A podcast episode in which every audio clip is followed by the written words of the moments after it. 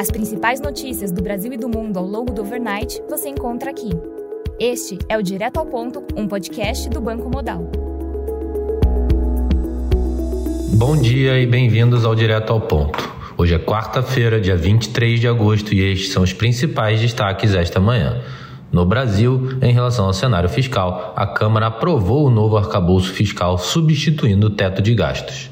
Os deputados mantiveram as despesas do Fundeb e do Fundo Constitucional do Distrito Federal fora da regra do limite de gastos, conforme alterado no Senado Federal. Por outro lado, despesas com ciência e tecnologia ficaram dentro do limite de gastos.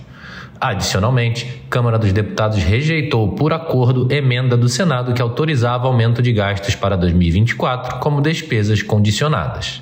Texto segue agora para a sanção presidencial. A Câmara dos Deputados aprovou o reajuste salarial de 9% para servidores públicos federais e para a nova diretoria da Codevasf.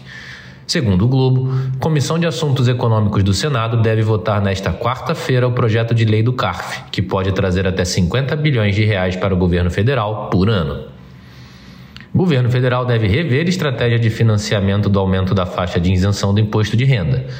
Projeto com tributação dos fundos exclusivos deverá ser antecipado para compensar a mudança nas faixas de isenção.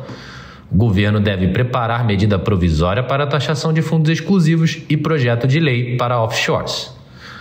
Segundo a Folha, Arthur Lira afirmou que o projeto de desoneração da folha de pagamentos deve ser votado na próxima terça-feira.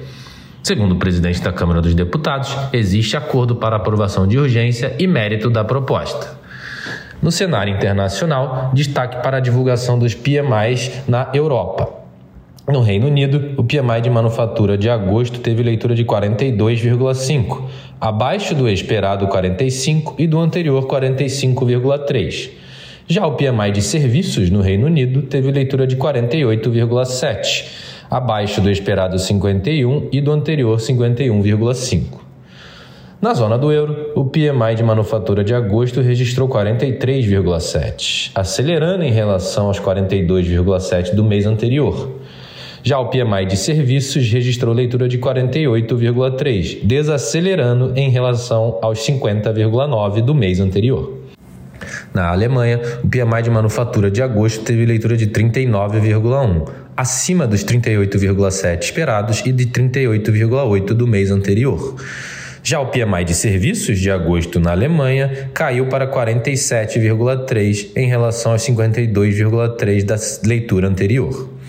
No Japão, o PMI de manufatura de agosto registrou leitura de 49,7, levemente acima do anterior 49,6.